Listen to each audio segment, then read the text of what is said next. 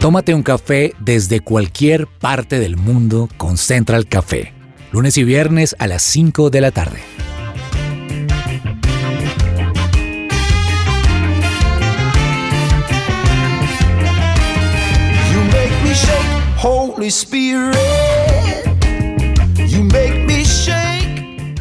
Bienvenidos a una edición más de Central Café. Soy Jason Calderón. Para mí es un gusto saludarlos desde Washington, D.C. y también acompañado de Diana Castrillón, mi esposa, aquí sirviéndonos un café como nos gusta. Half and a half. En inglés, mitad y mitad. Mitad café y mitad lechecita, Diana. Hola, hola, un saludo. Yo aquí acompañándolos con una chiquita que hace parte de la mesa de trabajo y tomándonos un café, pasando el invierno, un invierno extraño, sin nieve. Eso como que así pelados, sin blanquitos, no es tan chévere, pero anhelando la primavera. Y saludamos a esta hora en Bogotá a Juanita González y a Loreni Fajardo. Bienvenidas. Hola Jason, Diana, Emilia, Lore, oyentes, mejor dicho, a todos los que están ahí conectados con Central Café. Qué alegría estar aquí saludándolos y también qué alegría los temas que tenemos el día de hoy y me dio ganas de un cafecito frío. A mí me gusta frío, así con, con hielito. Mejor dicho, en fin, la cosa es que disfrutando este cafecito que seguramente hoy va a estar muy recargado y muy bueno con los temas que tenemos en Central Café. Juanita, a propósito de eso, les tengo que contar que es que ya descubrí cómo es que a mí me gusta el café. ¿Cómo te gusta? Mire, descubrí que es ristreto, Mm, que son dos, como dos expresos, y leche de almendras. Así descubrí. Yo creo que con ese me voy a quedar porque lo disfruto bastante y lo tengo aquí. No, mentira. Aquí tengo una aromática, pero. pero sí, un saludo para todos. Venga, yo tengo que describir la escena que estoy viendo porque nosotros nos estamos viendo, ¿no? Les contamos. Está Jason Calderón y está Diana Castrillón con su hijita, con Emi y la, la tienen cargada así en los hombros, ¿no? Entonces la pasan el uno al otro, el uno al otro. sí. y Emi está ahí, no tenía que describir esta escena. Pero nos encanta, nos encanta Claro. poder Sí, servir con máximo. ella y poder acompañar.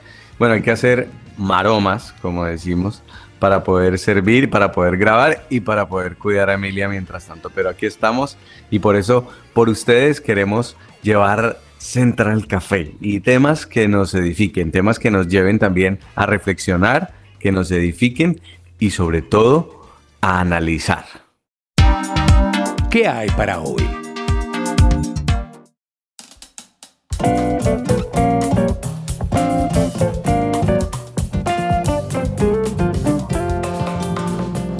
¿Y en qué hay para hoy? Vamos a hablar de un tema difícil, un tema controversial, un tema que a todos en algún momento de la vida nos ha tocado personalmente o a través de algún amigo, de algún familiar, de alguna persona que conocemos o de alguna noticia que hemos podido ver en los medios de comunicación. Y se trata del aborto. Particularmente aquí en Estados Unidos hay un país dividido por la mitad frente al aborto.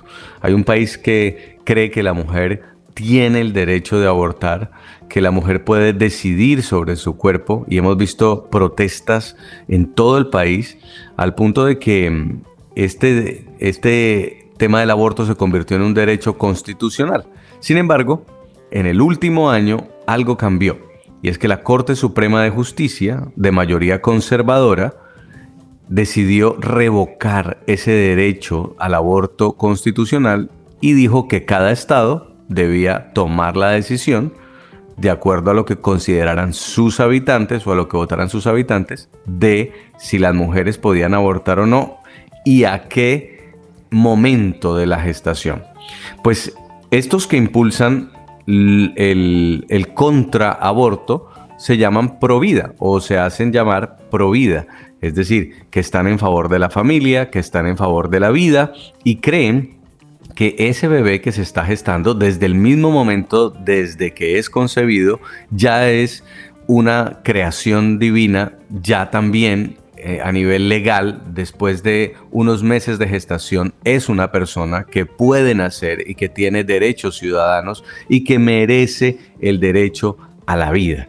Y esto pues finalmente cuando tumban el derecho constitucional al aborto se convierte nuevamente en una polémica. La mitad, los que quieren tener derecho a abortar y la otra mitad, los que creen que el aborto es asesinar, es matar a alguien. Muchas veces hemos hablado de este tema aquí en su presencia radio y en Central Café y hoy queremos darle un enfoque adicional, un enfoque diferente y es qué pasa cuando ya pasó, ¿Qué pasa cuando una mujer ya tomó la decisión, ya lo hizo o en algún momento de su vida lo hizo? Por lo general, esto produce una profunda tristeza parecida a la depresión, a la ansiedad, a la inseguridad.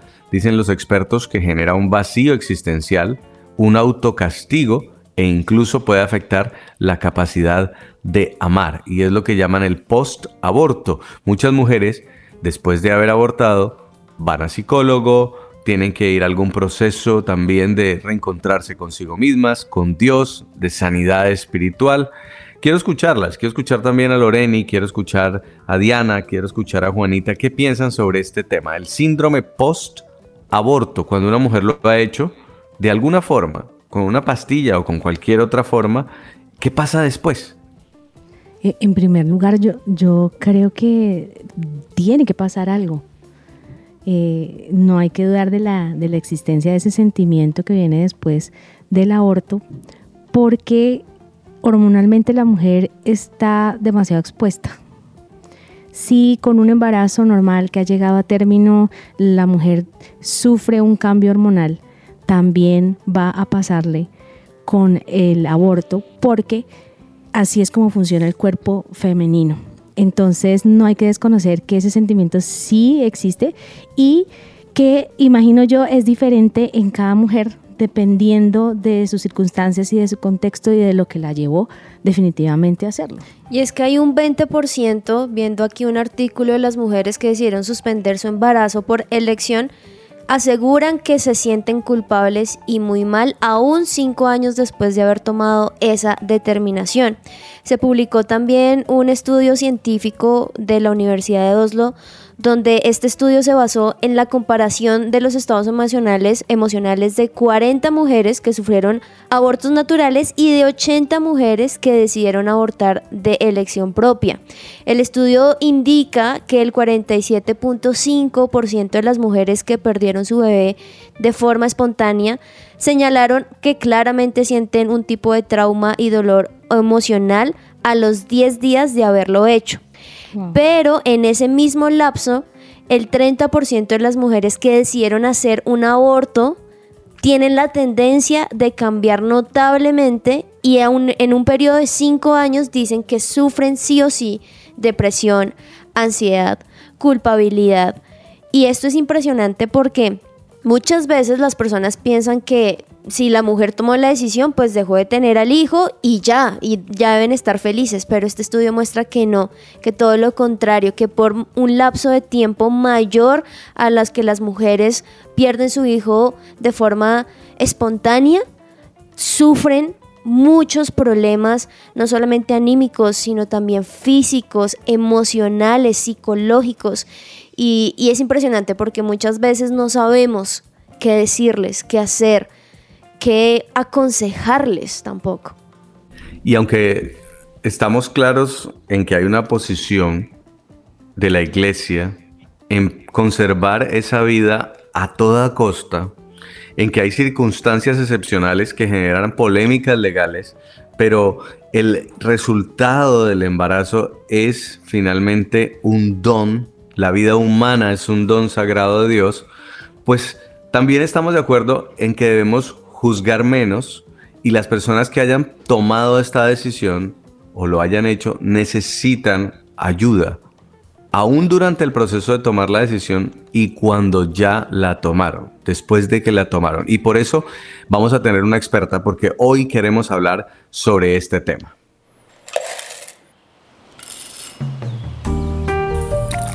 Llegó la hora de tomarnos un expreso Y a esta hora nos vamos a tomar un expreso con la Fundación En Rumba. Tenemos a esta hora a su directora, ella es Paola Acero. Esta fundación existe para salvar y transformar la vida de las mamás embarazadas y los bebés que están por nacer en nuestro continente, en América. Ellos orientan a las mamás a construir su proyecto de vida personal, familiar, educativo y profesional por medio de consejería y acompañamiento integral, desde el embarazo hasta la primera infancia de sus hijos y al mismo tiempo tratan de salvar la vida de esos bebés que muchas veces están sometidos o se pueden enfrentar un aborto. Bienvenida Paola, qué gusto tenerla en Central Café. Muchas gracias, muchas gracias por la invitación. Bueno, primero quería preguntarle cómo poder responderle a una persona que quiere abortar, a una persona que quiere tomar esa decisión. Bueno, primero hay que entender que la persona, la mamá que está pensando en esa decisión, generalmente la está pensando porque está atravesando una situación muy difícil. Tan difícil que cerebralmente hablando, la asume como si fuera un ataque a su propia vida. Básicamente es como tengo que elegir, ¿sí? O me salvo yo o salvo al otro. Es, es digamos que el estudio en términos cerebrales, así es como se, como se, como se vive un acontecimiento de esta manera. Eh, entonces, a una persona que sea pro vida, bajo una circunstancia así, puede llegar a tener un pensamiento como, no, yo no lo puedo tener. ¿Por qué digo esto? Porque a veces uno piensa que el mejor consejo es decir, no, pero ahí hay una vida, ya, ya te haré la el corazón, o bueno, como esos argumentos que uno puede llegar a tener eh, de, la ciencia, llamémoslo así, pero que para una mamá no son suficientes porque lo que necesita es sentir que hay una salida y una alternativa. ¿sí? Entonces lo primero es entender las razones por las cuales está pensando hacerlo. Y una vez uno entiende las razones, es ayudarle a ver desde una perspectiva más, más neutra, o sea, si ella fuera otra persona, ¿cómo vería esa situación en otros? ¿Sí? ¿Qué pasaría en unos años? ¿Cómo se vería ella en unos años eh, asumiendo esa decisión? ¿sí? O sea, como intentarla sacar del contexto inmediato para ponerla desde otra perspectiva, ya sea la mirada de otro o la mirada desde el futuro, y con esa mirada que ella pueda ver las cosas de una manera menos terroríficas, llamémosla de esa manera, a como las está viendo en el momento actual. Básicamente ese sería mi consejo principal. Paola, ¿y qué pasa cuando en esta misma situación de la cual nos estás mencionando, ella toma la decisión de abortar? y decir, no, definitivamente no voy a tener a mi hijo, a mi hija y decido abortar. Pero, ¿qué pasa cuando ya ella viene y nos cuenta y dice, creo que no fue la decisión correcta, me siento mal, me siento culpable, empecé a sentir depresión y pues bueno, todos este tipo de, de situaciones que es el afrontar en sí el duelo de alguien que estaba dentro de ella. ¿Qué podemos nosotros decirle a esa persona cuando una vez tomó la decisión? Creo que a veces uno de, de amigo, llamémoslo así, puede erróneamente decirle como no, pero ya pasó. o sea, tranquila, ya pasó, ya te perdonaron, ¿cierto? Olvídalo, déjalo atrás, eso es algo que ya, ya fue de atrás. Pero en términos psicológicos, la afectación de una persona que ha hecho un aborto, no en todos los casos, pero sí en muchos casos es una afectación muy alta. De modo que no es suficiente con que uno le dé un consejo de decir, no, mira, ya déjalo, ya pasó, ya perdónate. Sí, creo que la, la mejor, el mejor consejo es poder decirle, no eres la única. o sea, muchas de las que han pasado por su situación se sienten así como tú te sientes, pero hay alternativas, o sea, hay fundaciones, hay lugares que ofrecen acompañamiento a este tipo de, de problemáticas particulares creo que eh, una forma buena, digámoslo así, de ayudar es decirle, ¿por qué no buscas ayuda profesional? Que, que esté enfocada específicamente a ese tipo de casos. A propósito, Paola, de esa ayuda profesional, ¿en dónde la podemos encontrar? ¿Qué lugares, qué especialistas conoce usted a donde podamos acudir? En la Fundación En Rumba atendemos a, algunas de esas mujeres, no es nuestro centro de trabajo, ¿sí? Hay algunas fundaciones más de tipo católico que tienen un proceso que se llama la Viña de Raquel y ellos están específicamente orientados hacia, hacia este tipo de, de, de problemáticas, pero también hay psicólogos particulares que, mm, que, trabajan este tipo de, de, digamos que de situaciones. Nos podrían contactar, digamos, a nosotros y nosotros les remitimos a psicólogos que trabajan específicamente de ese tipo. ¿Tiene de- un nombre, de- Paola, esa disciplina eh, o esa especialización? ¿Tiene un nombre? ¿Es algún tipo de No, psicología? Psicólogos, psicólogos clínicos que trabajan el síndrome post-aborto, porque ese es el nombre, digamos, de, de la categoría, así como nos llama depresión, ansiedad, ¿sí? el diagnóstico es síndrome post-aborto. Entonces lo que la persona debe buscar es un psicólogo que atienda el síndrome post-aborto. que definitivamente aún la persona que ha abortado hace ya 10, 20 años y siente que todavía no ha podido cerrar ese ciclo, debería buscar este tipo de especialista. Sí, total, porque es que esta, esta es una situación que no pasa con el tiempo.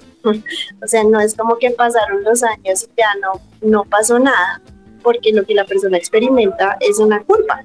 Yo maté a mi bebé, ¿sí? Y bajo ese criterio de soy asesina, eso no pasa con el tiempo, no es que tú digas pasaron cinco años y ya no me acuerdo. De hecho, muchos, en muchos casos lo que pasa es que la sintomatología se agrava y empieza a influir en otras áreas de su vida. Entonces, si ve a un niño de la edad que tendría su hijo, por ejemplo, eh, entonces ahí ya empieza a tener una, un rechazo a los niños, unas dificultades en las relaciones de pareja, o sea, las, las problemáticas de regulación, la sintomatología se va agravando. No es que pasa el tiempo y esto va disminuyendo, no, al contrario, va a ir es aumentando. Entonces, no importa que hayan pasado 20 años, 10 años, yo conozco personas que han pasado 40 años y siguen estando así. O sea que Paola, básicamente es dar como ese acompañamiento desde el comienzo, sin esa mirada de juicio, ¿verdad? Sin esa mirada de por qué lo hiciste, es que tú, sino también entender quizá la- las razones que tenía, pero también llevarlas a buscar ayuda. ¿Es así? Sí, creo que es, ellas ya se están dando duro, por eso se sienten así. Entonces, lo que menos necesitan es una voz que venga a acusar y decir, mira lo que hiciste, porque ellas ya lo saben, por eso se sienten así, ¿sí? Lo que necesitan es alternativas de solución. Y básicamente como el sentimiento predominante es la culpa, lo que necesitan es sentir que pueden ser perdonadas. Paola, su Y en ese proceso, perdón, en ese proceso muchas mujeres también encuentran sanidad a través de la iglesia, lo que comentaba Paola, y a través de Dios, porque sienten como, Dios sí me puede perdonar después de esto. Y la respuesta es que sí, que Dios nos ha perdonado por todos nuestros pecados, aun cuando la iglesia considera que el pecado es un aborto, también por eso nos puede perdonar Dios. Y encuentra una mujer que se arrepienta, que entienda lo que pasó, encuentra en Dios la forma de liberarse de esa culpa y de encontrar un perdón. Porque muchas, por ese trauma psicológico, por esa afectación física, incluso hasta les cuesta volver a quedar en embarazo o creer que puede haber vida nuevamente en su vientre. Loreni. quería preguntarle a Paola, ¿con leyes o sin leyes la situación cambia? Esos sentimientos... Sí, con leyes o sin leyes podría decir uno, bueno, se, apro- se aprueba el aborto, se despenaliza el aborto, eh, entonces eso va a disminuir la tensión, la tensión o el drama de una mujer que acaba de abortar porque va a pensar, se me ocurre a mí, lo hice, pero lo hice bajo la ley, y, o no, o cómo, cómo socialmente ocurre esto. yo creo que es importante que uno entienda que una cosa es la parte moral y otro asunto es la parte legal. ¿sí? No todo lo moralmente correcto corresponde, aunque debería ser así, a lo, a lo legalmente aceptado en un momento en la sociedad.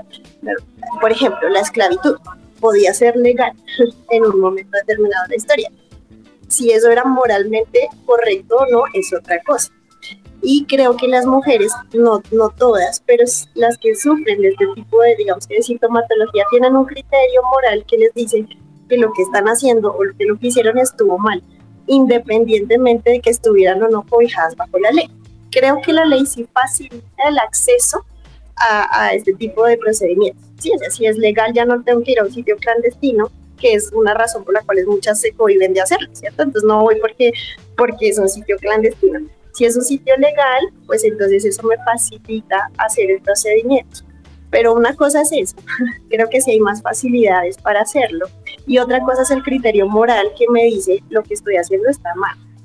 Y cuando ese criterio moral lo tengo claro y lo tengo activo, independientemente de que haya sido cobijado o no bajo un servicio legal, sigue siendo algo que la persona después va a culpabilizarse. ¿Cómo afrontar ahora, mm, porque ya quiero ir a la otra parte, a lo que está haciendo su fundación, a una mamá que decide no abortar? Es decir, dice, voy a tener mi bebé, no tengo trabajo, no tengo cómo salir adelante, el papá me dejó, pero yo lo quiero tener. ¿Ahí qué? ¿Cómo se les apoya? Precisamente lo que hacemos al comienzo es evaluar cuáles son las necesidades y las razones por las cuales se está pensando en el aborto. Y una vez entendemos cuáles son esas necesidades y las salidas que podrían tener, eh, nosotros ofrecemos alternativas para ese tipo de mamás. Entonces, si la mamá nos dice, no, es que no tengo recursos, eh, nosotros tenemos algunas donaciones y esas donaciones se las hacemos llegar a las mamás. No, es que no tengo trabajo. Entonces, buscamos es difícil buscar un trabajo estable cuando están embarazadas. Porque no las reciben precisamente por su condición. Pero lo que hacemos es buscar formas alternas de consecución de, de, recursos, plataformas alternativas, trabajos independientes, en donde ellas puedan buscar una ganancia y con esa ganancia puedan sustentarse. Si las mamás nos dicen es que no tengo, me van a echar de la casa, no tengo en dónde estar, nosotros directamente no tenemos hogares, pero sí tenemos convenios con fundaciones que tienen hogares que las reciben, ¿sí? Eh, si nos dicen, no, es que quiero estudiar, pero no voy a poder estudiar, entonces, bueno, miremos convenios, ¿sí? Si podemos pasarte, por ejemplo, a algo online para que puedas seguir tu carrera, pero también puedas seguir con tu bebé. Eh, lo que hacemos es un acompañamiento de acuerdo a la necesidad de las mamás para que eh, puedan continuar con el, con el bebé, pero a su vez con su proyecto de vida. Cuéntenos un caso real de una mujer que llegó a su fundación eh, que quería abortar, pero no lo hizo y en qué está hoy. Tenemos una, una mamá, por ejemplo, que es la que se me ocurre. Ella llegó porque había sido abusada y esa era la razón por la cual quería abortar. ¿sí? Entonces ella llega a nosotros buscando las pastillas. Mm. Y con ella, con ella empezamos el proceso y finalmente dice, ok, lo que pasó no estuvo bien, le ofrecemos un recurso legal para que pueda hacer todo el acompañamiento legal que necesita. Las plataformas también de consecución de recursos, ella eh, empieza a trabajar allí y en este momento ya su niño tiene dos años, cumplió en diciembre. Mm, ella está ahorita ya retomando sus estudios, entonces está terminando la carrera le mandamos cada cierto tiempo, le mandamos cosas para su bebé, ropa, bueno, cosas para que, que, le puedan ayudar un poco en, su, en este recorrido. Semanalmente nos encontramos con ella y ahorita nos manda fotos de su bebé diciéndonos, mira, es hermoso, aquí, lo tengo en tal lugar, ¿no? Es como gratificante poder ver que un niño que podía estar muerto, mm, ahora es una alegría para su mamá y una razón y una motivación de, de continuar. Imaginamos que esa mamá hoy está que no se cambia por nada. Total, nos manda fotos del bebé cada cierto tiempo mostrándonos los avances eh, y eso pues es gratificante. Con un aborto es, es como la, la solución que a veces parece más rápida, pero en el largo plazo termina siendo más doloroso. Eh, mientras que un bebé termina siendo para esas mamás, incluso las que estoy hablando que han sido abusadas, una motivación para continuar. Qué historia y qué tarea la que tienen ustedes, Paola.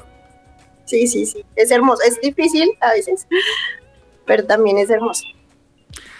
Pues la animamos a que siga ayudando a muchas mujeres, orientando a muchas mujeres. Yo creo que una de las grandes faltas de información, afecto, cariño que tiene la humanidad ha llevado a decisiones como el aborto, que muchas personas y muchos gobiernos lo defiendan, es respetable, pero también es respetable que muchas personas y muchas fundaciones y muchas iglesias no lo defiendan y quieran salvar y transformar la vida, no solamente de las mamás, sino también de esos niños, que hoy como este pequeñito de dos años que usted nos cuenta puede ver la luz del sol, puede jugar, puede reír y sobre todo abrazar a su mamá. Gracias Paola, gracias por acompañarnos y animamos a que siga visibilizando la tarea de su fundación. Muchas gracias. Gracias por permitirnos estar allá y, hablar un ratico de, estas situaciones que ocurren mucho más frecuentes de lo que uno se imagina.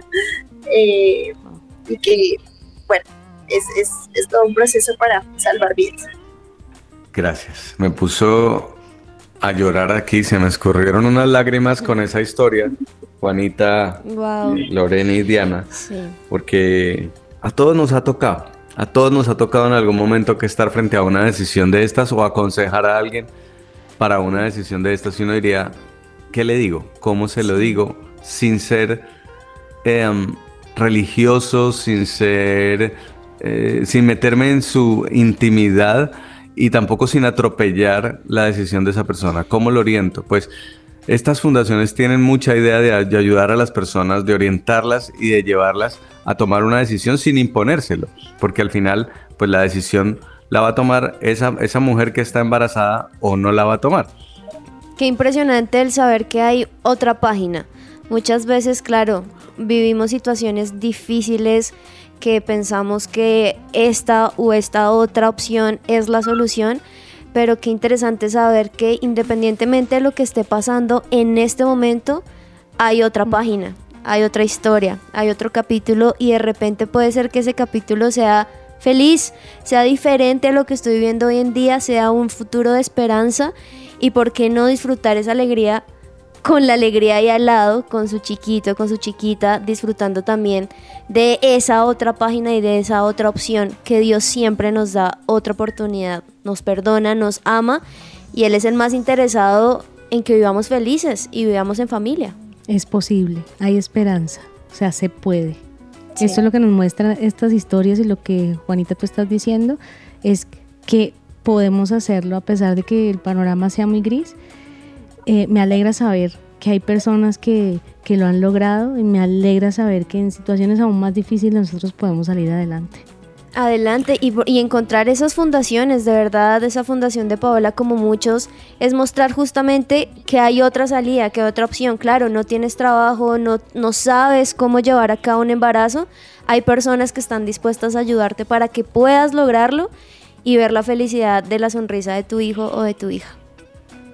Y para los que somos creyentes, para los que creemos en Dios y creemos en la Biblia, a veces no es lo que yo pienso, lo que yo me parece, sino muchas veces también ir a buscar qué dice la Biblia sobre este tema. Y hay una parte en el Salmo 139, 16 que David le dice a Dios, tus ojos vieron hasta mi embrión. embrión. Hay otra parte también en Jeremías 1.5 donde Dios le dice al profeta, el profeta dice haber escuchado la voz de Dios donde le dice, antes de estar formándote en el vientre, te conocí, y antes que procedieras a salir de la matriz, te santifiqué, profeta a las naciones te hice. Ese tipo de mensajes nos hacen ver que Dios está a cargo de esa vida desde el primer momento, desde el momento en que es concebida. Por lo cual, Dios te va a ayudar, si te dio la posibilidad de concebir, te va a ayudar a que esa vida pueda tener un buen desarrollo y que esa vida pueda llegar a ser una persona y esa persona pueda tener un proyecto de vida. Y si de pronto tomaste la decisión, pues ya no te sientas culpable, busca ayuda, busca ayuda psicológica, busca ayuda espiritual y Dios puede no solamente restaurarte después de que tomes esa decisión, sino también ayudarte a llevar a una familia más adelante a su formación. Porque lo que sí me preocupa a mí es la mujer que de pronto toma una decisión, no siente remordimiento ni arrepentimiento y luego la toma otra vez y luego la toma por tercera vez y luego ayuda a otras a tomarla y finalmente cuando yo veo algunas de esas mujeres que protestan las veo cargadas, las veo llenas de odio, las veo llenas de ganas como de desquitarse con alguien o con el mundo, como si todavía eh, se les debiera algo o el mundo les debiera algo. No en todos los casos, pero creo que sí he visto muchos de esos casos. Y es un tema que hay que solucionar, es un tema por el que hay que seguir trabajando. Vamos a hacer una pausa y ya volvemos porque venimos con la sección de la tía y el café con la tía.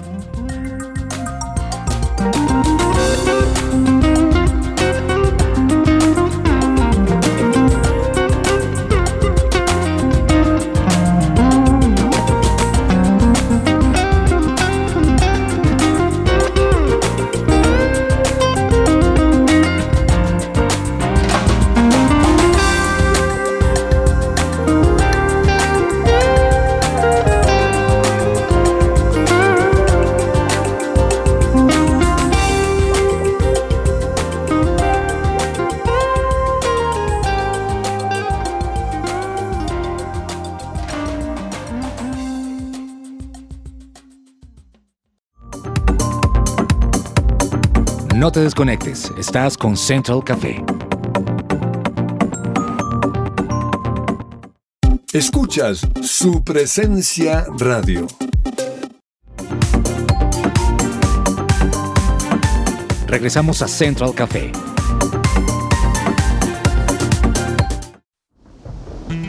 Ay, qué rico un cafecito a esta hora, ¿cierto? Tómese un café con la tía, tómese un café con la tía, tómese un café con la tía. ella es mi tía. Ay, con la tía. Ay, porque está llorando niño Jason. Ay, no. Óigame, que le va. Dianita le pegó. No, es que usted no sabe la historia que acabamos de escuchar, tía. Ay, no. No, a mí no me cuenten historias porque es que yo me pongo a chillar. Yo, yo, yo soy la persona más chillona del mundo. Ay, Dios mío. Como Santo yo, Dios. tía. Ay, Dianita, ¿Cómo usted será? me- que somos parientes. De eso me dice que yo lloró hasta despidiendo un avión de carga. Ay, mamita, eso está buenísima para novelas coreanas, pero no es de novelas coreanas que yo les vengo a hablar hoy. Imagínense que me he divertido yo todas las vacaciones viendo las mejores series del mundo. Óigame, miren las de sangre, terror, escalofríos y por supuesto totalmente apocalípticas porque a mí solo me... No mentira, yo no solo veo eso. Pero hoy, hoy quiero recomendarles este tipo de series porque hay dos muy buenas, unas para los que les gusta ver muertos y otra para los que no les gusta ver muertos, no que son un poquito más conservadores con este tema y pues les gusta eh, no exponerse tanto a- al chispeo de la sangre en la pantalla. En primer lugar, Tía, pero ¿por qué tan, tan Sangrienta, sí, iniciando el Dios. año? Yo no Además, sé, pues, quiere así. ansiedad a la gente ya. La inflación, el gasto, el salario, eso ya da mucho Dianita. miedo y usted metiéndole sangre a esta cosa. Dianita, es que me llama la atención, me llama la atención que estas series triunfan bastantísimo en la televisión de hoy día y es porque una de ellas que se llama The Last of Us, para que veas mamita cómo aprendió, eh, The Last of Us era un videojuego y lo adaptaron como una serie. Entonces, para todos los amantes de esto, que es impresionante la producción, yo no puedo creer que eso sea así, o sea, yo no puedo creer. Antes, cuando vio la primera película de zombies, uno decía, ¡ay, no! uno alcanzaba a no asustarse porque uno decía, ay, no, eso es mentira. Pero ahorita, o sea, usted llega y dice, no, en realidad, oh, felicitaciones porque me lograron asustar. Venga, pero para los que no son tan eh, amantes de la sangre como ustedes tres, por lo que veo, les tengo una que se llama parecidísimo. The Last Chip. ¿Se la han visto? No, tía. ¿De qué se trata? Ese es una serie No. apocalíptica. Pero, oiga, estoy impresionadísima. Eso se hizo entre el 2014 y 2018 y se hizo acerca de una pandemia. Y es igualito a todo lo que nos pasó. No, ¿en Es serio? idéntico a todo lo que nos pasó y estoy aterradísima. Además, lo único fue que el protagonista, ¿se acuerdan? Es el médico ese churrísimo de, de, de Grey's Anatomy, el mono. Ah, le gusta, el que le le gusta, decían, tía. ay no, el que le decían el doctor caliente. Ese, ese. No se la pueden perder porque todos los que son, mejor dicho, fans, todas las que son fans de, de este churrísimo de Eric William Dane eh, se van a dar cuenta que él es el protagonista, no que papelazo, pero ay, impresionante, vea, eso empieza con un virus. Lo único que queda en el mundo es un barco de la Marina de los Estados Unidos de América. Y Uy. Sí, Y esta gente es la que se encarga de, en ese barco, de hacer la cura. No les tiro más spoilers, además, porque es favor. una serie de cinco temporadas que ustedes se Pero tía, gozar. Como me gustan a, mí. a mí no me gustan las películas de terror. Si son apocalípticas, sí, me gusta ver como eso, que se va a acabar el mundo y que entonces qué haría el planeta. Pero de fantasmas y donde le muestran a uno demonios, que apa- eso a mí no me gusta. Eso no. Esa- eh, Eso ¿Esas no, son recomendadas por usted o no? No, tampoco así. Ah. Pero, oiga, niño Jason, a usted le va a O sea, gustar. estas dos se pueden ver. Uy, ni- no, de, de Last of, of Us, eso sí es para puro millennial, porque eso sí es sangre venteada. Pero The Last Chip, papito, esas te va a encantar a ti que te gusta el tema político, a ti que te encanta el análisis eh, so- sociológico, a, que a ti, Exacto. a ti que te fascinan estos temas y que eres, eh, la verdad, una viva muestra de análisis y de conciencia, a ti sí. Y además te vas a identificar con el churro. Porque Entonces, The Last Ok, el último te va a fascinar. O sea, créeme que lo que yo te recomiendo no tiene pierde a ustedes tampoco, mis queridos oyentes. Bueno, hoy mm, cacheticos no me da más tiempo, pero pues bueno, yo me voy. Eh, chao, que estén bien los muaques. Chao, Gracias, tía. Maques para ti. Gracias. Quédese porque le tengo otra recomendación buena para ver en el descafeinado. Esa sí que es buena.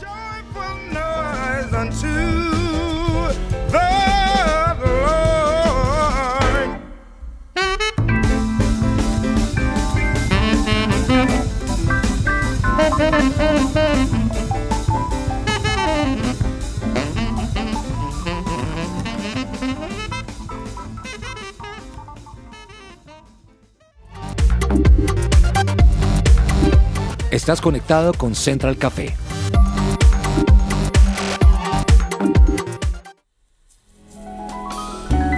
Central Café descafeinado.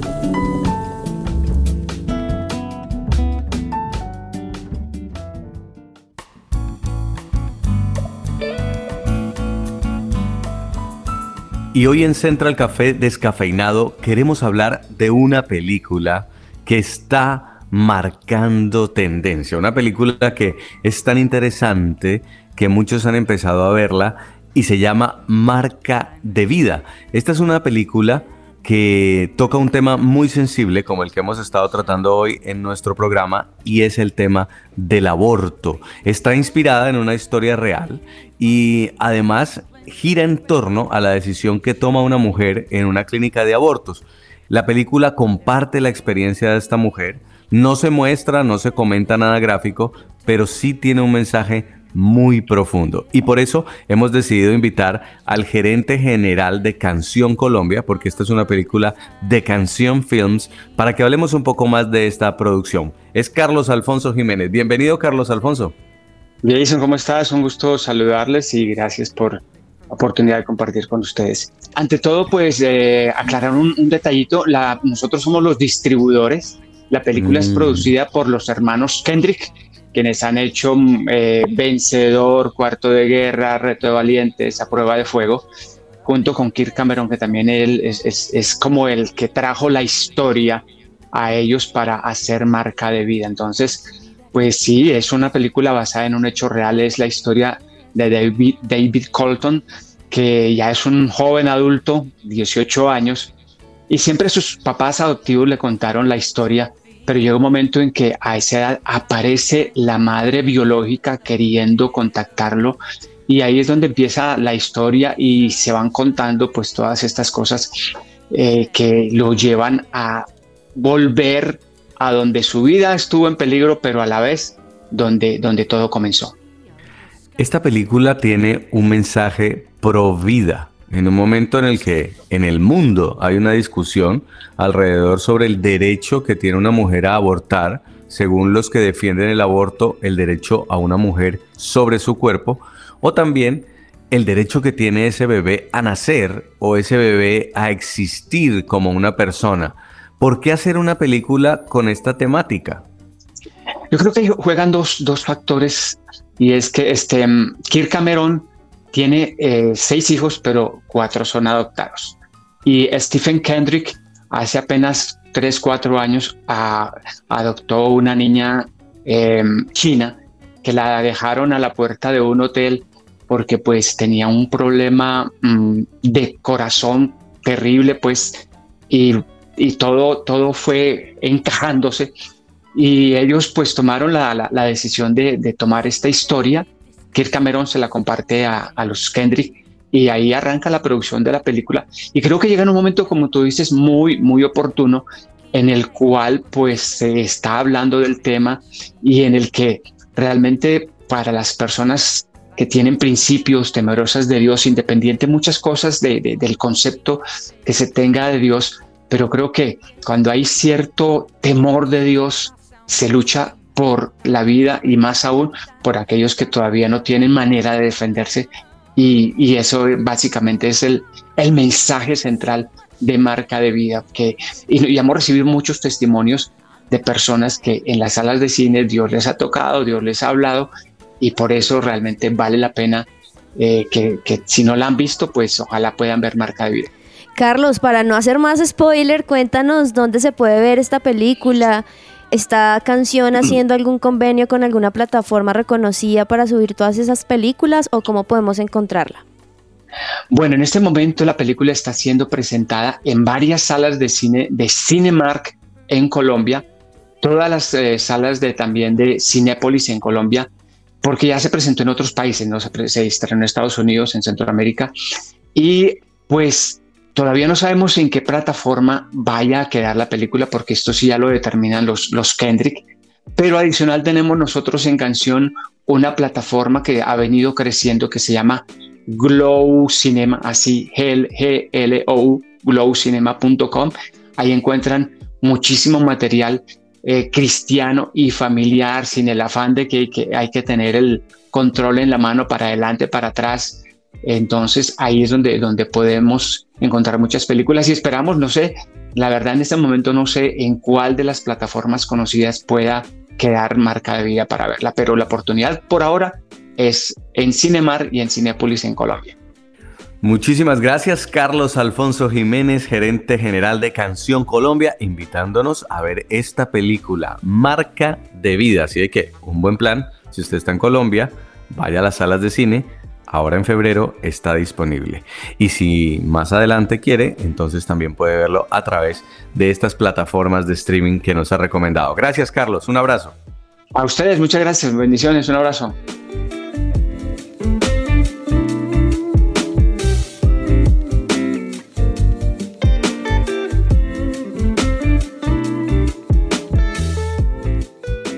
Muy bien, y se nos ha acabado el café y con el café el tiempo de este programa. Gracias a ustedes por acompañarnos. No olviden seguirnos. Estamos en redes sociales, en Twitter, en Facebook, en Instagram. También nos pueden encontrar a través de nuestras plataformas de streaming, en Spotify, en SoundCloud, en YouTube y también a través de supresenciaradio.com. Siga conectándose con nuestra programación. Un abrazo para todos y hasta la próxima.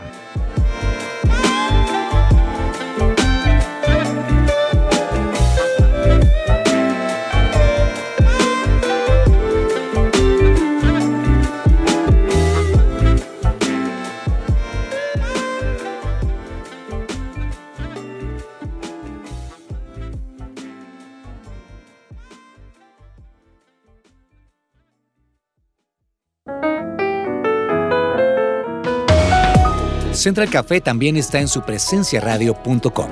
Allí puedes encontrar el listado con todos los programas de Central Café en SoundCloud.